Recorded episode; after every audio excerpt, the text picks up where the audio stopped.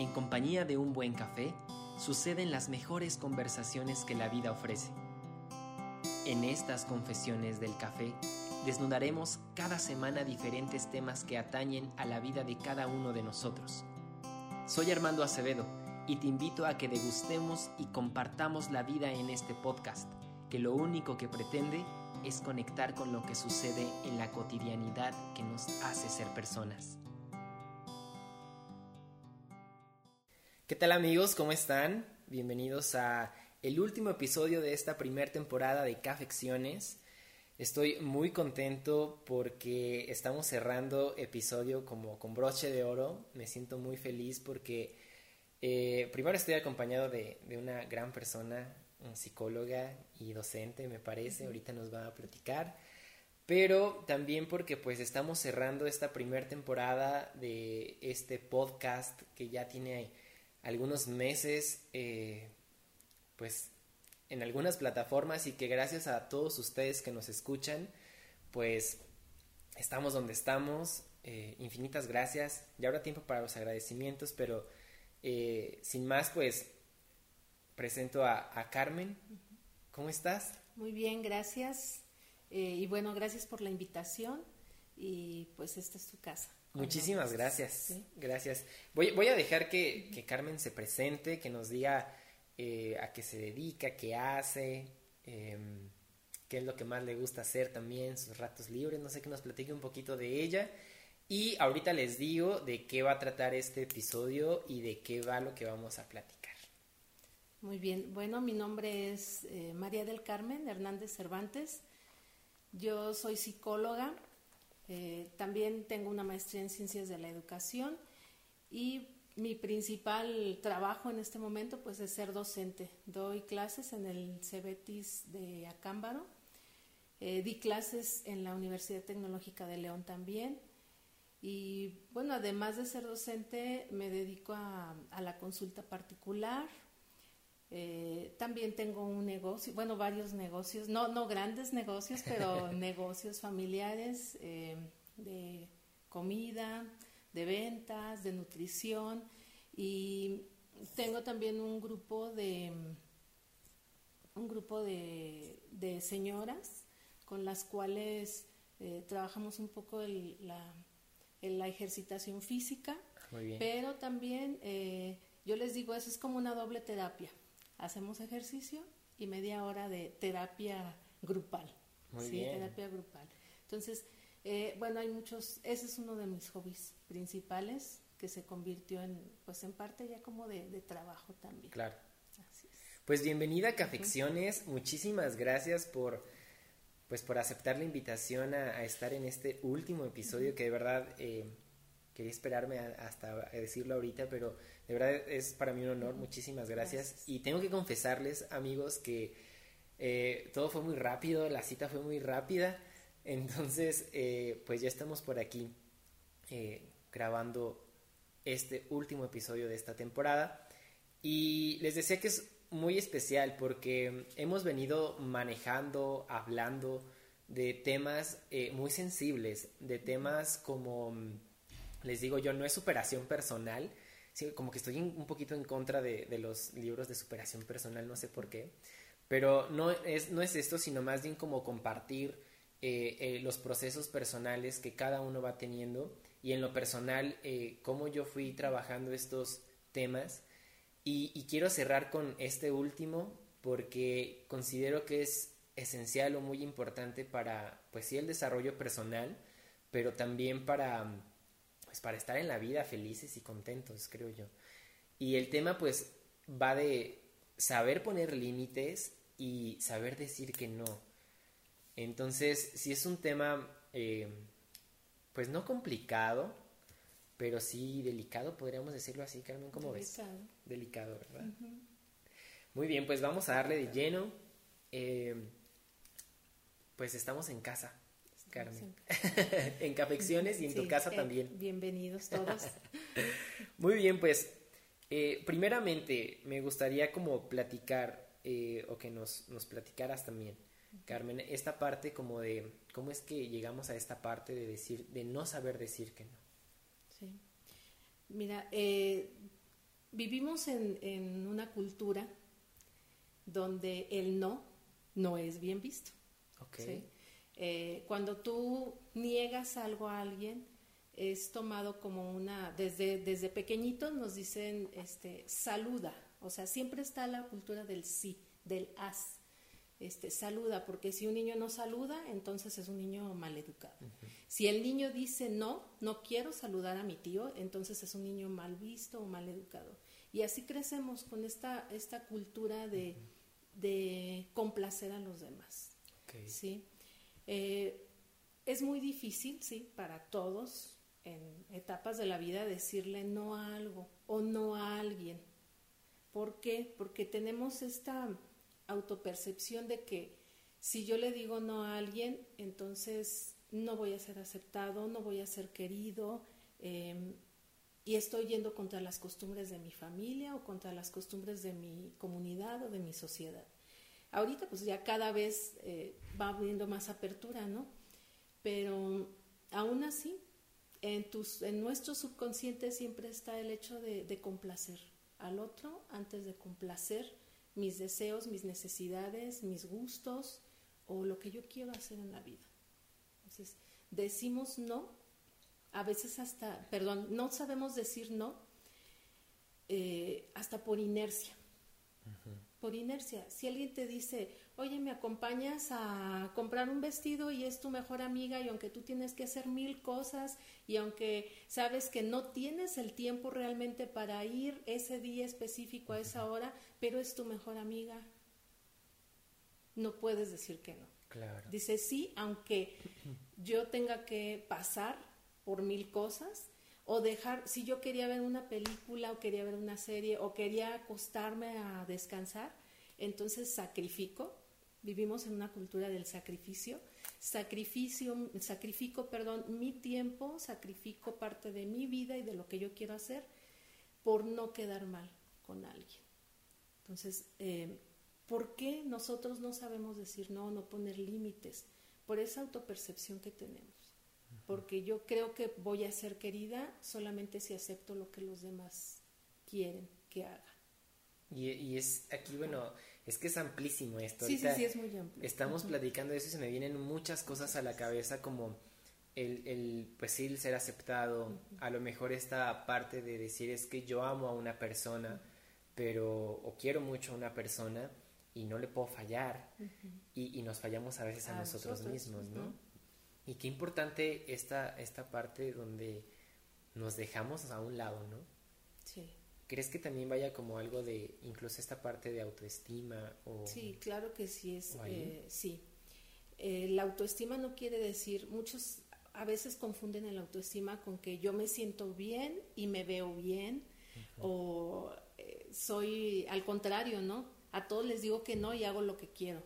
No, creo que en todo por eso hablaremos de límites, ¿no? Claro. No simplemente es cambio el sí por el rotundo no sino tengo que aprender a saber primeramente qué es lo que yo quiero, qué es lo que yo poseo y cómo puedo hacerle para decir, sí quiero hacerlo, pero en este momento no. Y poner por encima de todo mi necesidad, primero, sin que se vuelva um, siempre solamente mi necesidad. O sea, es, no, es fácil, es complicado porque si solamente me fijo en mi necesidad, entonces me vuelvo egoísta, egocéntrico y me voy al otro extremo, ¿no? De ser complaciente, entonces ahora soy un egocéntrico y solo me importo yo. Eh, no, no, se no se trata de eso, justamente es saber cuál es el límite, cuál es el límite. Y en esta cuestión no hay una generalidad. Y yo estoy de acuerdo contigo cuando dices que a veces tampoco me gustan mucho los libros de superación personal, porque te dan una receta. Y la receta no funciona, no funciona para todos. La receta funciona para unos cuantos, porque están pasando tal vez por la misma situación que pasó el escritor, o tienen el mismo tipo de personalidad, o tienen el mismo origen familiar, etcétera, ¿no? Coincidencias entre el escritor y y la persona que lo lee, el lector. Pero no siempre funciona. Y entonces eh, pareciera que cuando yo consumo un libro de superación personal me va a resolver la vida. Y creo que no es así. La vida la tenemos que ir resolviendo nosotros. Eh, cuando a mí llegan aquí gente para atender, eh, el primero que les digo es, yo no te voy a hacer perder tu tiempo. ¿sí? La consulta conmigo no debe durar más de medio año. ¿Por qué? Porque lo que tienes que hacer es aprender a tomar decisiones tú, sin consultar al psicólogo, sin consultar al, eh, lo voy a llamar así, al psicólogo, al sacerdote, al médico, a la mamá, al papá, o sea, tú tienes que tomar tus propias decisiones. Puedes consultar para tener diversidad de opiniones, pero a final de cuentas, quien va a establecer la decisión eres tú. Entonces, eh, aquí pues es aprender a tomar esa decisión. Yo creo que esa, ese debería ser el, el, punto a donde todos quisiéramos llegar, todos los que nos dedicamos a la cuestión de, de, salud mental, que quisiéramos llegar, ¿no? A que el otro pueda tomar sus propias decisiones y que no dependa de nadie para tomar esas decisiones. Que el otro sepa cómo establecer un límite y hasta dónde puede, puede hacer. Pero lo primero, tú hablabas de autoestima, es reconocer lo que yo tengo. O sea, ¿cómo puedo decirle sí o no a algo si no sé lo que tengo? ¿Sí? Eh, y regreso, bueno, no solamente el caso de los amigos, ¿no? Sino en el trabajo. En el trabajo también hay veces que te piden eh, cosas que pareciera que puedes hacerlas y que tú, para no parecer incompetente, aceptas hacer, pero que en realidad puede ser que no tengas la competencia para hacerlo. Claro, puedes aprender, pero también puedes, puedes decir, no, no lo sé hacer, ¿sí? No lo sé hacer. Entonces, eh, los ámbitos en los que nosotros nos podemos desarrollar en cuanto a límites, pues abarcan toda la vida. Y no es una receta. Eso depende de cada persona, de su vivencia personal, de su origen, porque sí importa el origen, eh, de cómo estás viviendo ahora y de cuánto te has reconocido a ti mismo. O sea, de cuánto te conoces realmente. Porque la verdad es esa, nadie te conoce más que tú. Tú sabes tus demonios y tú sabes tus ángeles que traes ahí adentro y tú sabes este y perfectamente sabes cuando tomaste una mala decisión o cuando tomaste una buena decisión. Sí, yo, yo siempre les comparto, bueno, cuando platicamos así que digo, tú puedes engañar a todo el mundo, pero al menos a quien no puedes engañar es, es a ti mismo, ¿no? y, qué importante esto, ahorita que platicas de la toma de decisiones, de saber o, o ayudar a la persona a que tome una decisión, eh, se me viene a la, mente la palabra responsabilidad. Entonces, creo que también es bueno como a lo mejor aclarar que, que, la parte de toma de decisiones, no sé si estés de acuerdo con ello, pero también va acompañado, va de la mano con, con esta parte de la responsabilidad o de una corresponsabilidad eh, que más bien es eso, ¿no? Que es mutua, que debe ser como un, ¿cómo dicen? Un ganar-ganar, pero más bien un ayudar-ayudar, ¿no? Sí. Y, qué importante porque muchísimas veces, eh, o en la vida, no sé, pasa que vamos tomando decisiones y podemos parecer egoístas y sin pensar como en la responsabilidad que a lo mejor también va a atacarme a mí, pero también al otro, ¿no? O va a atañar a mí y al otro. Entonces, ¿cómo, ¿cómo crees que, que, se pueda o cómo crees? Ya vimos que no hay una receta, pero podemos como a lo mejor hacer un embudo y decir, hay algunos, eh, algún método, hay algo que, diga cómo debe ser? Bueno, eh, hay métodos para toma de decisiones, hay técnicas para tomas de decisiones, sí existen.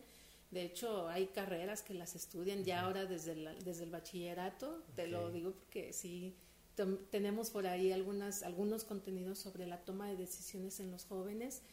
Eh, Ahora con el nuevo modelo se han planteado las habilidades socioemocionales, que eso, no se, eso no, se, no se había planteado antes. Es decir, que los jóvenes tienen que desarrollar también no solo una habilidad matemática o una habilidad lectora, sino una habilidad socioemocional, que a final de cuentas es la que le va a ayudar en la vida. Pero, pero efectivamente, eh, en esta parte de toma de decisiones no puede existir sin la corresponsabilidad.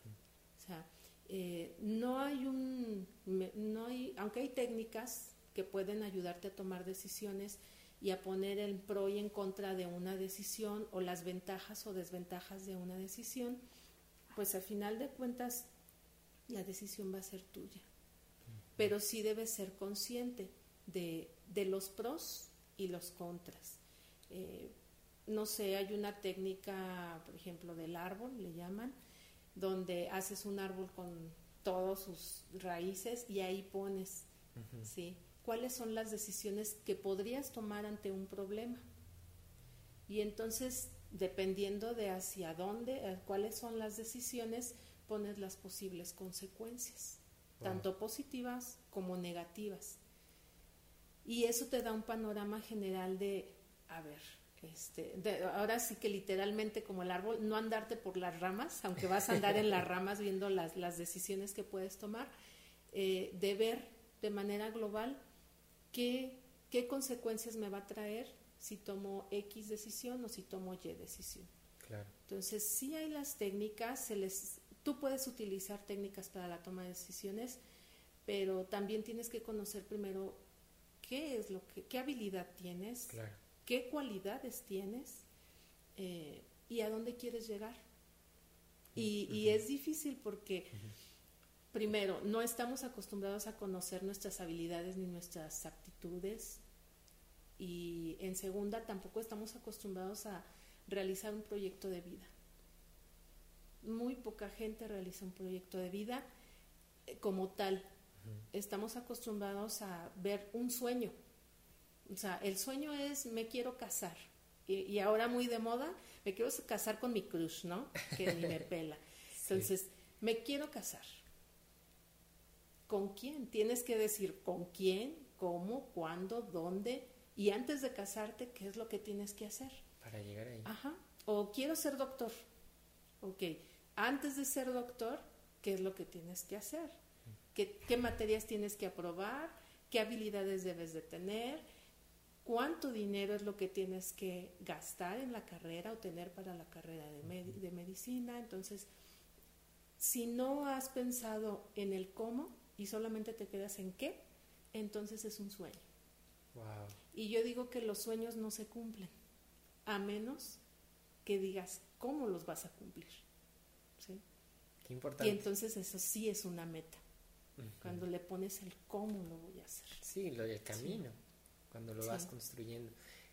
Me llamó mucho la atención esto último porque cuando iniciábamos el podcast, eh, muchas personas decían, es que es como un sueño. Y yo decía, sí, es como un sueño tener un podcast, ¿no? Pero a mí me gusta mucho hablar. Y ya lo he platicado en otros episodios de cómo fue el por qué nace todo esto y el por qué hacerlo. Pero ahorita me, me estoy así como que, como que me está cayendo el 20 y sí es cierto ya, ya teníamos en mente hacer esto, pero tuvo que eh, haber algunos sacrificios, tuvo que pues poner los medios para que esto se diera y si es cierto, si no hubiéramos puesto, pues no estaríamos aquí en este momento. Qué importante eso. Y, bueno, así es en la vida, ¿eh? Porque, por ejemplo, si hablamos de los, de los límites, eh, tuviste para poder hacer tu, tu podcast, tuviste que delimitar temas, tuviste eh, que decir qué días, o sea, esos son los límites que necesitaste para llegar a, esto. Y en, en, las relaciones es igual, ¿eh? Si, si dices es que yo quiero casarme o quiero estar en pareja, no casarme, estar en pareja con X persona, voy a hacer todo lo posible. Ahora yo escucho mucho a, los jóvenes que dicen yo, el mentado cruz, ¿sí? Este, que cuando ya las voltea a ver se vuelven locas y entonces, o locos, no sé, y entonces eh, dicen yo voy a hacer todo para que me vea, ¿sí? ¿Qué es todo? Porque ahí es cuando ya pierden el límite. los chicos. O sea, dicen voy a hacer todo y entonces ahora con las redes sociales es más fácil hacer de todo. Porque antes tenías que acercarte a la persona para hablarle, ahora no.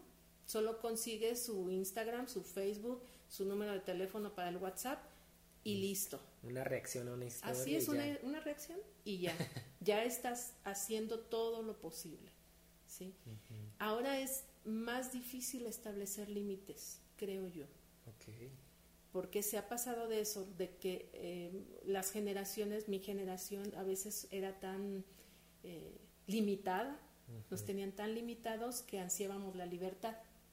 Y las generaciones de ahora eh, son hijos de esos padres, son mis hijos, yo tengo hijos, entonces quieren, los padres queremos darles toda la libertad que no tuvimos, pero caemos en, en lo otro, ¿no? En solamente eh, estar al, a la, eh, ¿cómo, se, ¿cómo se llama esto? Al, a lo que ellos digan, pues. Y entonces ya no ven los límites, ya no ven los límites de ninguna manera, ni en una relación, ni con los papás, eh, ni con los amigos. este, y yo creo que se ha caído en eso también, de esta generación en la que yo me encuentro, que tuvimos tantos límites, ahora perdimos los límites con los hijos. Y yo creo que una manera de recuperarlos es a mí que me ayudó de mi educación, que le puede ayudar a mis hijos. Igual cuando a mí me preguntan de repente, es que tiene ocho años y decía una señora, tiene, mi hijo tiene ocho años y, y mire, casi me pega. ¿Y si era verdad? No, sí. O sea, si era verdad, el niño una vez agarró una piedra y se la aventó. Digo, ¿y usted qué hizo? Pues nada, ¿qué podía hacer? Yo, pero usted es la madre. O sea, autoridad todavía hay. Yo creo que el autoritarismo es lo que debemos dejar a un lado, pero la cuestión de autoridad todavía los jóvenes necesitan una figura de autoridad. Sea padre, sea madre, sea abuelo, sea quien sea, necesitan una figura de autoridad. Alguien que les diga, si avientas la piedra, tiene una consecuencia. Exacto. Sí, justamente, hay una consecuencia. Pero si no hay nadie que les hable de consecuencias, entonces no se van a establecer límites. Y justo a eso le damos pie a la siguiente parte de, del episodio, pero antes de continuar, qué, bueno que tocas este tema, porque justamente eh, en los últimos días, en los últimos tiempos, he holgado mucho en esa parte. Lo voy a decir muy brutalmente, pero yo soy de la idea, a lo mejor me linchan después de esto, pero de que la mano dura siempre es buena. O al menos yo agradezco que mis papás sí me dieron mano dura y que gracias a esa mano dura pues no estoy tan descabellado, ¿no? No estoy tan fuera del, del riel. Entonces, eh, justamente esto que platicas del, del, pequeño de 8 años, ¿no? O sea, cómo vamos perdiendo esta parte de, de, poner límites, porque realmente creo que nadie te enseña a poner límites, ¿no? Y, y, aquí está lo importante, porque, o sea, a lo mejor un pequeño, una pequeña rabieta donde a lo mejor fue una pequeña, para el niño no fue nada, ¿no? El, el, aventar una piedra o el gritarle a su mamá, a su papá, pero me, me, pongo a pensar como en la parte cuando ya crecemos, cuando a lo mejor en, en una relación personal eh, no pones límites en esta parte del yo que quiero, de la parte del respeto incluso, ¿no? Entonces, y a lo mejor ahí vienen todas las, toda esta parte de que te rompan el corazón, de que estás con una persona que a lo mejor pues no te respeta o, o que toda esta parte de los límites, o sea, me, está como que quiero decir mucho, pero a esto voy, ¿no? Yo, yo sí soy como de esta idea de que pues es bueno poner estos límites y a tiempo, ¿no? Entonces, eh, aquí en, en confianza, eh, yo, yo recuerdo mucho que en algún momento de mi infancia mis papás tenían como algún, no sé cómo se llaman, estos como chicotitos para darle a los caballos. Y a mí no se me olvida que, que, ese chicotito yo le tenía miedo. Pero gracias a ese, digo y repito y agradezco a mis papás que, que pues no estoy tan malito, ¿no? Estamos malitos, pero no tanto. Y, y yo le digo mucho a mi mamá, mamá, a mí yo lo único que quiero que me heredes es el chicotito si llego a tener hijos. Porque, digo, o sea, hablando así muy en confianza y en, pues en broma, ¿no? a veces. Pero eh, eh, refiriéndome a esta parte de que yo también quiero, a lo mejor en algún momento, si llego a tener hijos, pues esta parte de, de saber guiarlos, ¿no? Y saber poner estos límites que son importantísimos. Pero justo hablamos de esta parte, a lo que digo que vamos a, lo segundo, ¿cómo afecta el no poner límites? Primero conmigo y después con, los, demás. ¿no? Imagínate ese mismo niño que aventó o que hizo el berrinche y que le dieron lo que quiso, ¿sí?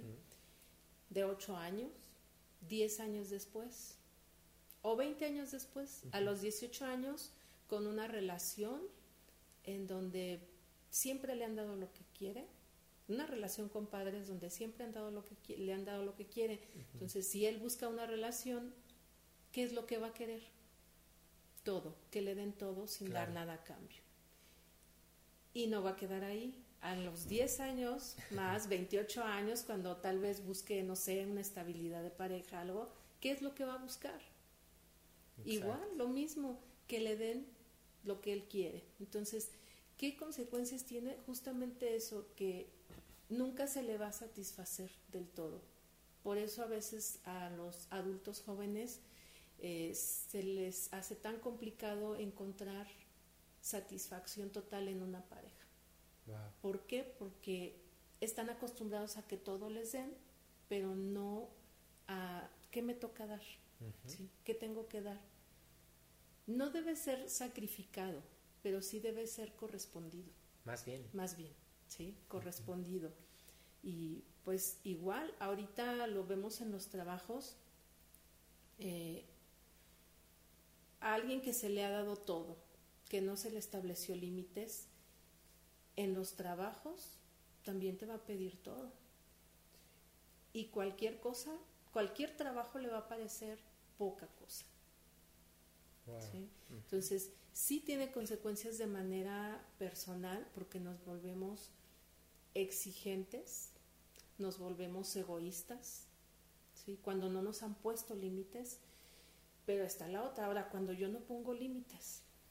Y partimos casi, ¿no? De ahí porque va desde Soy yo, o sea, yo no puse límites.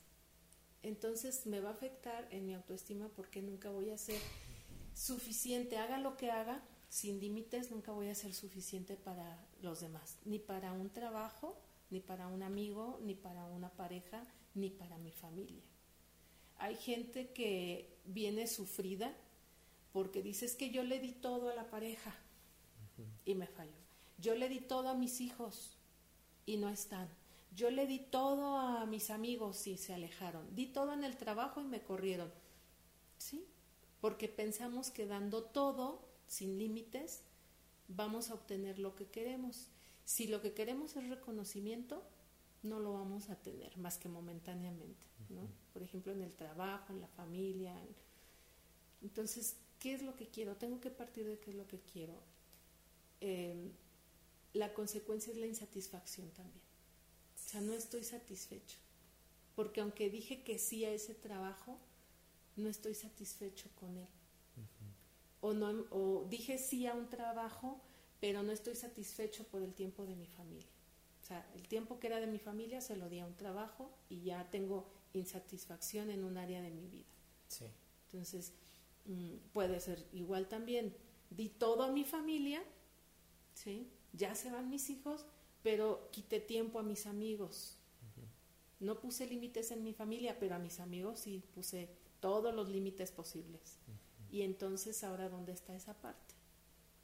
Que me llena, o sea, cuando doy todo, como yo me imagino esto, como que cuando doy todo a un ámbito de mi vida y no limito, no pongo límites a ese ámbito, todo lo demás queda fragmentado.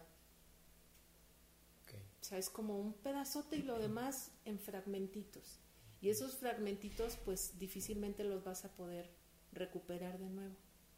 A menos que le quites tiempo a, al donde se lo dedicaste más. Y a veces, no sé si después ya sea tarde, ¿no? O sea, me pongo a pensar también cuando damos de más, ¿no? A veces, eh, y lo digo yo, a mí digo que me dejé muchos 20 y quería checar bien este tema porque muchas veces damos mucho o damos demasiado a una situación, a una relación, a un trabajo, a, ciertas cositas de nuestra propia vida, ¿no? pero damos mucho, a veces hasta de más, y, y, termina uno, pues sí, con esa insatisfacción, pero te dejas de lado, ¿no? Y después, o sea, justamente hoy en la mañana escuché algo que dije, wow, me, me, así me cayó. Decía, el tiempo es muy valioso y el tiempo no vuelve, ¿no? Entonces a veces cuando dejamos estas cosas y ya no recuperamos ese tiempo y, es donde pega más, ¿no? Y mira que eh, yo siempre hablo de las enseñanzas o las lecciones de la vida. Este, estamos ahorita con mucho tiempo, pero las vivencias que tenemos cada día son distintas.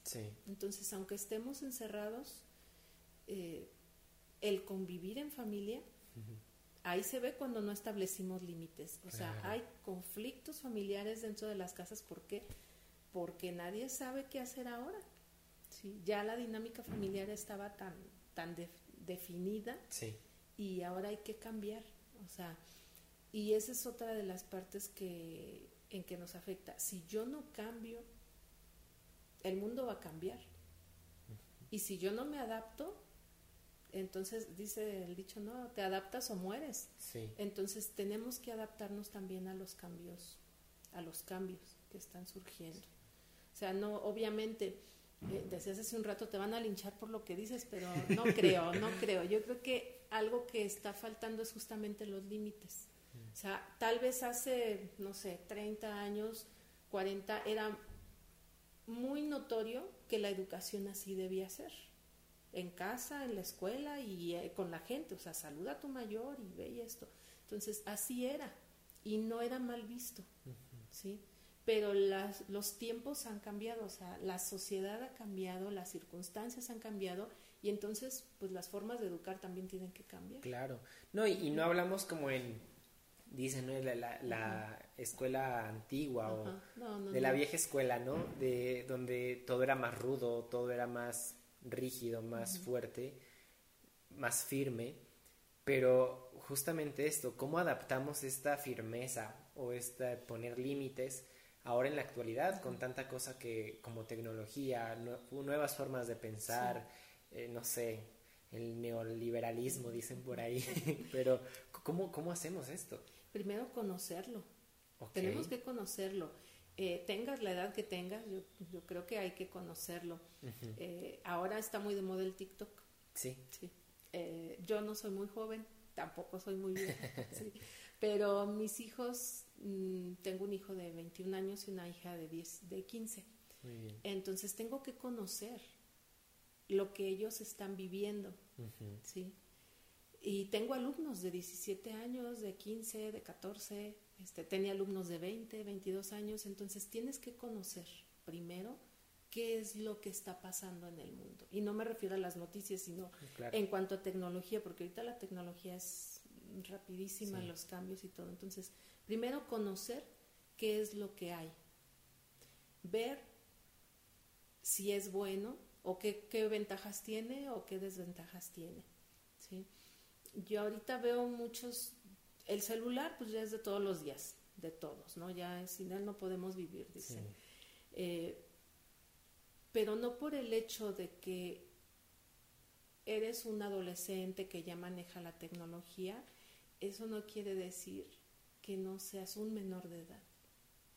Y yo creo que eso se nos está olvidando, que, que los chicos aunque y aún aunque tengan la mayoría tal vez no tienen la madurez ni la habilidad social y emocional para poder manejarse en redes sociales de la mejor de la mejor manera entonces primero conocer en segundo yo creo que comunicarse sí sí respetar la individualidad y la privacidad de cada uno yo estoy de acuerdo en eso sí este,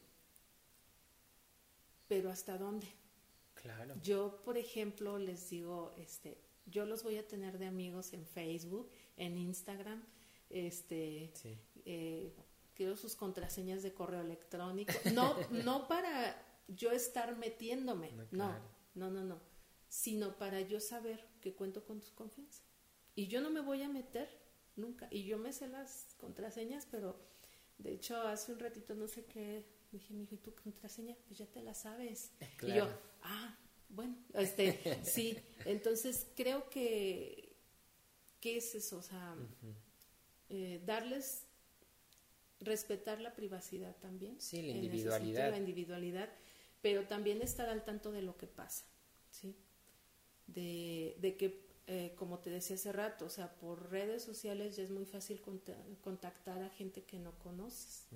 Sí, por seguridad. Y por seguridad, eh, que sepan los riesgos y pues incluso no tendrían que ser menores de edad para saber los riesgos. Creo que incluso los adultos deberíamos de platicar, sobre todo compartir las vivencias de cada uno para compartir los riesgos. ¿Sí? Así como compartimos de que me hablaron de un número extraño de un banco y que no era del banco, o sea, esos mismos riesgos deberíamos de compartir. Y a veces no se comparten por, por la pena, de que, ay, es que me pasó, o sí. no se comparte por eso. Eh, y bueno, ¿cómo limitarles el uso? es difícil, ¿eh? El limitar, por ejemplo, el uso de la computadora o el uso del teléfono pero si ya te está afectando en tu entorno familiar, en tu entorno de trabajo y en tu entorno de amistades, creo que es el momento para poner límites muy claros. Si en la familia tú ves que tu hermano o tu primo, este, o tu misma mamá o tu mismo papá ya están todo el día en el celular, creo que es momento para que digas, oye, llevas cuatro horas ahí y ninguna hora conmigo. Y cuando digan, no llevo cuatro horas, casi, casi decirle, sí, estás desde... Sí, sí, sí, sí, estás... Tengo pruebas. Tengo pruebas, así es. Y te digo, no solo con ellos, sino con los amigos también. Ahora ya, digo, antes, ahorita no podemos salir, ¿no? Pero sí veías en los cafés o en los restaurantes o en, a la hora del receso. Yo veía en la escuela los niños con el celular comiendo juntos, pero cada quien en, sus, en su celular. incluso hasta chateando. chateando ahí, ajá, y volteándose a ver, y te mandé. Sí, entonces, eh, como que esas nuevas formas de relación sí son más rápidas, tal vez son más eficientes, nos dan muchas ventajas, pero también eh, ahí no hay límites. Es que en las redes sociales no hay límites. No, no es muy claro poner el límite, entonces deberíamos yo creo que aprender aprender ahí de lo que otros han vivido para poder establecerlo. Como dice el dicho, ¿no? Yo soy mucho de dichos. Aquí se dicen muchos dichos en aquí, Sí, aquí sí. Pero, ¿cómo dicen? De cuando veas las barbas de tu vecino de cortar, ¿no? Con las tuyas a remojar. Ah, exactamente. Y claro, eh, yo también siempre soy de esa idea de que eh, se... Yo digo que no se aprende, eh, más bien, a ver, ¿cómo iba? que nadie aprende en, cabeza, ajena.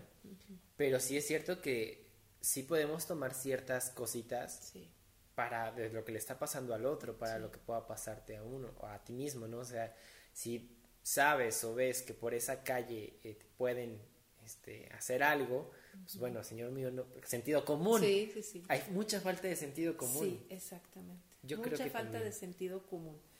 Eso Sí, sí, sí. Eso, eso es algo que comparto contigo. Mira, eh, yo doy la materia de lógica. Ok. Entonces, a mí me encanta la materia. Y creo que no soy tan mala, pero me, me da tristeza ver cómo de, yo tengo cuatro años dando esa materia. La primera generación a la que le di esa materia, no, este, me encantó, muy bien. Pero las generaciones, últimas dos generaciones a las que les di la materia, me sorprenden porque no carecen del sentido común más básico, más básico. No pueden hilar una oración coherente ni escribirla. Y, y, cuando yo les pido que se expresen, es muy difícil que ellos se expresen. Incluso cuando lo más sencillo. Entonces, creo que sí ha habido también una carencia en, el desarrollo del sentido común que no debería ser el, debería ser el más común y el más utilizado, pero no, no se utiliza. Y, y, eso también la tecnología nos ha quitado. Porque ya ni entre ellos platican claro. de lo que les pasa o no ven los riesgos de lo que de lo que puede pasar. Entonces sí creo que el sentido común debería debería haber alguna asignatura así como sentido común eh, digo la existe es la lógica pero sí pero mm, aún en casa y fuera de casa y que no sea algo institucional deberíamos de estar desarrollando el sentido común. Sí importantísimo. De verdad yo veo en las generaciones de adolescentes eh, o preadolescentes eh, donde digo de verdad, wow, es, sí, sí, comparto mucho esta parte de, a mí me ha tocado trabajar con jóvenes, en algún momento eh, fui tallerista y estas cosas de estar frente a grupos, y sí te sorprende como esta parte de decir, es en serio, o sea, pero realmente no, yo, yo a veces pensaba que era como a propósito. No. Pero no, realmente no. Es realidad. es decir, no, no, no hay clic ahí, no, la ardilla no está funcionando. Sí, sí, sí, de verdad. Yo eh, digo, yo tengo muchachos que me dicen, es que de verdad no lo entiendo. Wow. Y yo digo, bueno, a ver, vamos a explicarlo con peras y manzanas. Y de verdad, mis ejemplos son la manzana, ajá, así, para explicar, eh, por ejemplo, lo que es una proposición, pero la manzana y, les da risa, maestra, pues no hay manera más simple de explicar, pero ni aún así. Entonces, creo que sí también se ha perdido ese, ese sentido común que también te sirve para decir cuándo sí y cuándo, no, Claro. Es decir, ¿cómo? Si llega, por ejemplo, ahorita los casos que, que están muy pues muy sonados, ¿verdad? De violencia, este, de secuestro, etcétera. Si yo veo que un extraño se acerca a mí, me pide ayuda, que vaya a una casa, el sentido común, no el sentido comunitario, no, el sentido común me da una alerta y me dice, a ver, yo sola, este hombre solo me pide que vaya allá, este, yo tengo que encontrar una solución y la solución no va a ser ir allá. Entonces, debo de encontrar ese, ese, sentido común. No estoy diciendo que se tenga la culpa, ¿eh? porque si no también me van a linchar, que quien decidió ir tiene la culpa. No, claro. no, no, no. Pero sí hace falta el pensar y el decirle a nuestras jóvenes y a nuestros jóvenes, porque son ambos casos, este, oye, en lugar de irte y ayudarle, yo sé que el sentido comunitario va a quedar después, pero primero está tu sentido común, ¿sí? Si tú crees que puedes ayudar mejor yendo por otras dos personas, decirle, ¿sabe qué? Voy por dos personas más y aléjate. Claro. ¿Sí? Y aléjate. Porque justo eso les pasa a los jóvenes ahorita, que no, no siguen su sentido común. No, Y, incluso en esta parte también donde a lo mejor en las relaciones ya personales, y a lo mejor cabe aquí un paréntesis pequeño, donde existe a lo mejor este sentido común en exceso, no sé si sea correcto decirlo así, donde a lo mejor ya supongo yo que la otra persona tiene que saber y no ah, hablamos y no decimos, ¿no? Igual puede ser tema para otro episodio. Sí. Pero digo, debe haber como un equilibrio, ¿no? También en toda esta situación de, de ser pues lógicos, pero ¿a qué crees que se deba como o este problema como generacional? Ya hablamos de la tecnología un poquito, pero igual puede ser como esta parte de, de, las generaciones pasadas, ¿no? Lo que platicabas como esta parte de dar libertades, o no saber poner estos límites, ¿no? Y yo creo que hay otra cosa, aunque también me linchen, ¿sí? Eh, la familia nuclear ya no está estructurada de la misma forma. Sin duda. Entonces, eh, no quiere decir que esté bien o que esté mal, ¿no? Simplemente tenemos nuevas formas de familia. ¿sí? Pero en toda familia debe haber autoridad. Claro. Y cuando una familia se desintegra, y yo creo que eso no me van a dejar mentir, cuando se va el papá o se ausenta la mamá o se ausenta el papá, cualquiera, cualquiera de los dos, eh, el que se queda sufre. El que se va sufre, pero pues solito, ¿no? No, no está a cargo de la familia ni de una responsabilidad, se va.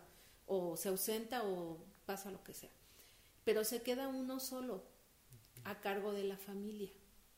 Y sí es más complicado, porque el acompañamiento, o sea, ¿quién te acompaña en la educación? Sí. Nadie. Y los hijos eh, también aprovechan. Sí. Aprovechan y dicen, bueno, ¿ahora qué hago? ¿Dónde busco? Y empiezan a buscar esa figura de autoridad en lugares que, que no son, ¿no? O en lugares erróneos. Sí, que no la tienen. Que no la tienen. Entonces yo creo que las distintas formas de familia que estamos ahorita viviendo también han impactado en cómo se ha vivido esto, este establecimiento de límites. Wow. Eh, y mira que yo, por ejemplo, ayer comentábamos, eh, vino una amiga de mi hijo y comentábamos que cómo podemos vivir con tantas diferencias, por ejemplo, en religiones, hablamos de diferencias de religiones, cómo podemos vivir con tantas diferencias y cómo ahí podemos establecer un límite de decir, bueno, respeto tu creencia, este, me interesa, me acerco a ti, no me interesa, no me acerco a preguntarte de eso, pero seguimos siendo amigos. Sí. Sí. O sea, ahí sí puedo establecer más fácilmente un límite. O sea, hay áreas donde puedo establecer los límites fácilmente, pero hay áreas donde no. Eh, y yo creo que la cuestión familiar, por ejemplo, es complicada. Eh, la costumbre es que el papá manda, ¿no? Sí. sí, y todavía la costumbre está arraigada. Y las mamás, aunque ahora hay mucha madre soltera, eh, jefa de familia, aún así es difícil. Yo, yo entiendo a las mamás que son jefas de familia, porque hay que salir a trabajar, hay que dejar a los hijos y de repente te pierdes. O sea, dices, ¿o los cuido o trabajo? ¿Qué hago? ¿no? ¿Qué hago? O papás también, que son, se quedan solitos como jefe de familia. Entonces, ¿qué hago? ¿Trabajo y en qué momento los cuido o les pongo límites? O sea, es complicado. Entonces, creo que ese es otra, otro, otro factor ¿sí? las diferentes formas de familia que, que vivimos ahora, como para decir, antes, pues sea como sea, eh, había una, un tipo de familia nuclear ya establecido. Sí, y, hablamos, perdón, en esta parte como de lo que decíamos en un principio, ¿no? De la mano dura, de esta parte de autoridad, ¿no? Claro que es importantísimo. Y Carmen, ya para ir casi cerrando este episodio, eh, ¿Cómo, ¿Cómo le hacemos ya al final? Ya cuando tenemos todo, todo esto, ¿qué, hacemos? ¿Qué hago? ¿Qué hago? bueno, primero, yo creo que hay dos cosas importantes. Primero tienes que conocerte. O sea, he insistido mucho en eso, en conocerte. ¿Cómo le hago para conocerme? ¿Sí? Hay miles de maneras para conocerte, porque tú sabes lo que quieres. O sea, cada persona sabe lo que quiere y cada persona sabe lo que es, pero a veces le cuesta reconocerla, reconocerse porque los otros le han dicho lo contrario, ¿sí? O sea, yo sé que soy buena para jugar básquetbol, pero los otros me han dicho, no, o sea, como no eres mejor que otra, ya no eres buena. Pero tal vez soy buena, yo puedo desarrollarlo. Entonces, primero tengo que conocer lo que soy. ¿Y cómo lo voy a hacer? Pues haciéndolo. O sea, si yo creo que soy buena para cocinar, pues lo voy a intentar y voy a ver si soy buena para cocinar. Y si no, voy a aprender. ¿sí? Entonces, va, eh, conocerte a ti, mm, ver quién eres con tus cualidades, con tus defectos, pero también eh, verte muy adentro, saber qué es lo que tienes muy dentro de ti. Reconocer tu esencia exactamente. Eh, yo hago un ejercicio aquí con, con, cuando vienen conmigo. Ese es de ley, porque para mí primero la gente tiene que conocerse para hacer cualquier cambio en su vida. ¿sí?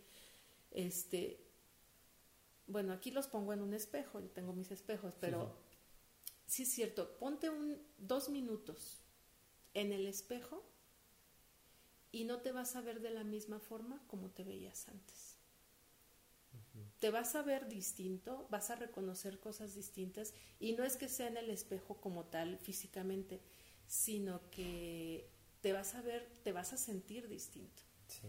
porque ahí solito tú con el espejo vas a ver lo que eres. Entonces, reconocerte y el otro, que es lo más práctico. ¿Cómo, cómo le digo no a alguien? Sí. ¿Cómo le digo no? Dale alternativas. Ok. No es salirse por la tangente, ¿eh? Justo iba a decir. Sí. No es, no es salirse por la tangente, es darle alternativas. Si la amiga me dice, oye, tengo que comprar un vestido para esto, ay, no puedo, o sea, pero no le puedo decir que no. Sí. Pero yo sé que el día de mañana tengo una hora a las 7 de la tarde. Entonces le puedo dar la alternativa, oye, ahorita estoy muy ocupada, no puedo, pero ¿qué tal mañana a las 7 de la tarde? Es una alternativa, ¿sí? Y si no, ¿por qué no vienes? Me ayudas, o si tengo que ir a recoger a mis hijos al lado, a un lado, voy, me ayudas a recogerlos y de ahí nos vamos. O sea, dar alternativas para eso, ¿sí? Hay momentos en que no podemos dar alternativas. Sí, claro. Hay- debe haber un no rotundo. Y cuando no quiero hacerlo, es cuando debe haber un no rotundo. Y ser valientes. Y ¿no? ser valientes y decir, ¿sabes qué? O no sé hacerlo. No porque no puedo hacerlo porque en este momento de mi vida no puedo hacerlo. Un trabajo, por ejemplo, o sea, yo me han ofrecido trabajos y digo, mm, empiezo a valorar, digo, no. Pero no digo porque tengo mucho trabajo, no, porque en este momento de mi vida no puedo atenderlo, no lo atendería como debo. Como se debe. Sí, entonces agradezco y eso siempre agradece y no, decir no. ¿Cómo decirle no a la pareja? ¿Le das alternativas? Híjole. A veces. Sí. ¿Le das un no rotundo y verdadero? A veces. Eh, la cuestión de pareja pues es más Delicado. más delicada, ¿sí? Porque un no rotundo para ti puede significar eh, un no rotundo definitivo. Claro, una ruptura. Una ruptura. Entonces, ahí se, se podría manejar distinto. Distinto. Pero hay nos que sí tienen que ser rotundos, Sí, claro. como en las redes sociales También. también. O sea, que tendrían que ser no rotundos o cuando tu integridad está en riesgo. Claro. Tu integridad y tu vida. Y si tu Así. seguridad, tu integridad, Así todo. es. tu- Claro. Ahí no hay ni pensarle. Wow. Sí. Pues qué bonito y qué, Sí. qué, qué buen episodio. No quiero dejar de, de grabar, pero tenemos que cortar. Porque vienen cosas muy buenas, pero qué, qué bueno, de verdad ha sido muy enriquecedor. Yo creo que a las personas que nos están escuchando en este momento también han de estar muy atentos como yo. Y, y pues más que, o digo, no, no me queda más que agradecer, de verdad, qué bueno que se pudo dar esto y que, que hayas aceptado la invitación para estar en este episodio que, insisto, es muy especial porque es el último de temporada y, y de verdad es muy enriquecedor. Yo creo que deberíamos extender un poquito más la temporada porque hay muchos temas muy buenos. Pero muchísimas gracias, Carmen, por, por ser parte de Cafecciones. Eh, muchas personas nos escuchan en muchos lados de, de México y de otros países, entonces eh, a lo mejor ahorita estamos en, en la sala de, de tu casa, pero nos escuchan en otros lados, ¿no? Entonces, gracias por eso. Y algo que, que te gustaría como decir para concluir esto, este tema, a todos nuestros escuchas. Bueno, pues aprovechar este tiempo, porque sí tenemos el tiempo ahorita. Aprovechar el tiempo para poder reflexionar y conocernos a nosotros mismos, fuera del área de trabajo, fuera del área de amistades, conocernos a nosotros y conocer a quienes convivimos, con quienes convivimos Claro. también. Y pues agradecerte la invitación. Este, bienvenidos todos aquí a, a su casa. Gracias. Este, cuando gusten y un placer colaborar para, para ti, para tu, tu programa también. Sí. Pues muchísimas gracias, Gracias. en serio. Eh, ya lo dije, es, también para mí un honor, un placer. Y pues nos escuchamos la próxima temporada aquí en Cafecciones. Eh, mi nombre es Armando Acevedo. Gracias por escucharnos y no dejen de brillar. Muchísimas gracias.